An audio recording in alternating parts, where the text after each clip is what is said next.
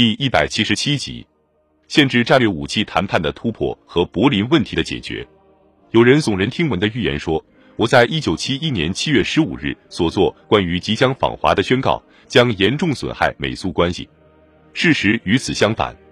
十月十二日，在华盛顿和莫斯科发表了联合公告，证实我将在从中国回来后三个月去访问苏联。美苏最高级会议之所以最后成为可能，是由于两方面的成就。在发表对中国接近的消息以前，限制战略武器谈判取得了进展；在发表该消息以后，在解决柏林问题方面也获得了进展。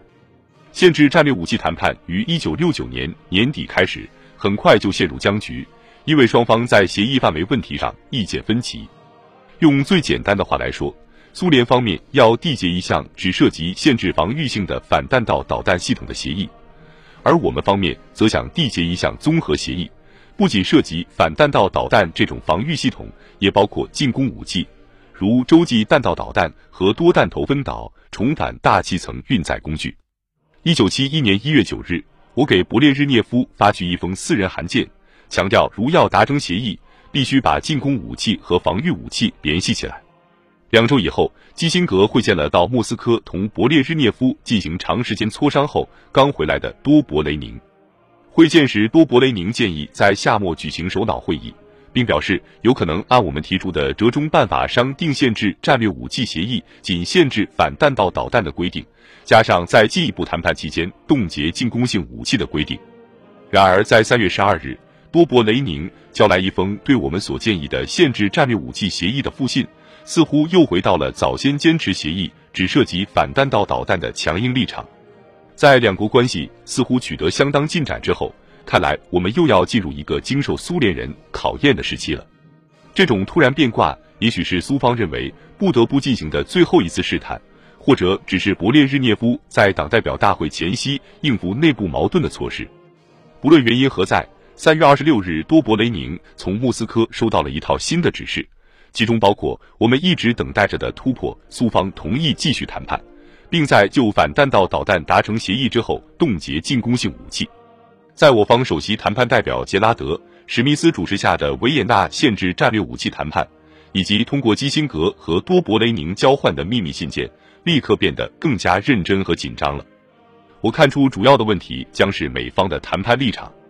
国会里的鸽派议员正把苏方提出的只涉及反弹道导弹的建议看作在这个问题上使政府取得一次业已拖延了的胜利的机会，敦促我立即加以接受。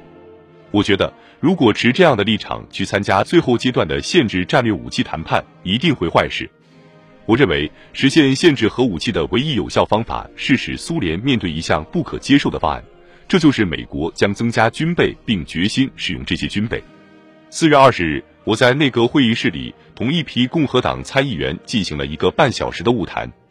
我说，如果要使限制战略武器谈判取得成功，我们绝不能在参议院里透露我们想同苏联方面谈判的内容，不然他们会说我们何必继续进行限制战略武器谈判呢？反正美国准备单方面采取这些行动了。苏联人是迫切需要一项协议的，不过我们知道，他们只是从实力出发进行谈判。并且只尊重有实力的人，只要哪里有力量真空，他们向来是往哪里挤的。五月十二日，多勃雷宁向基辛格递交了苏联关于限制战略武器的最新方案，他们已放弃了最后一条我们不能接受的条件。现在我们有了突破。五月二十日中午，我出现在白宫新闻发布室的电视摄像机前，我说：“你们都知道，苏美关于限制核武器的谈判陷入僵局已经一年多了。”通过谈判，包括两国政府最高层的谈判，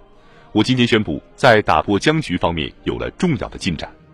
我读了，同时也在莫斯科予以发表的声明。声明的措辞是故意含糊的，只说我们已经同意把注意力集中在关于反弹道导弹的协议上，而他们则同意了关于限制进攻性武器的某些措施。关于柏林问题的谈判在八月底顺利递告一段落，谈判进行了十六个月。我国代表是驻西德大使肯尼斯·拉什，美、英、法合作，同苏联就柏林问题达成协议，部分消除了这个城市分裂二十六年的历史所积累起来的紧张局势。协议中有些条款将使从西柏林去东柏林和东德的旅客和游览者不受刁难，让西柏林居民可以取得前往共产党控制区的护照，并保证在国外由波恩政府代表西柏林说话。一九七一年以前，人们通常把柏林问题和中东问题看作美苏关系中最大的绊脚石。我们至少搬掉了一块绊脚石，这就为最高级会议扫清了道路。关于美苏首脑将于一九七二年五月会晤的宣布，完全出人意料。底特律自由新闻报的社论标题是“永远令人惊异的尼克松从帽子里变出又一只兔子”。华尔街日报说，两次首脑会议的安排反映出多年来任何一位总统对世界政治所持的最乐观的看法，并不是所有的反应都是积极的。尽管乔治·米尼对于中国之行的宣布还能抑制他的感情。现在他却建议我还可以去智利拜访阿连德，去古巴拜访卡斯特罗。他问道：“既然他要去访问世界上那些不受欢迎的人，何不统统把他们都访问一遍呢？”重要的是，我们为这种联系进行的耐心准备工作收到了很好的效果。我们将既有访华之行，也有同苏联的首脑会谈。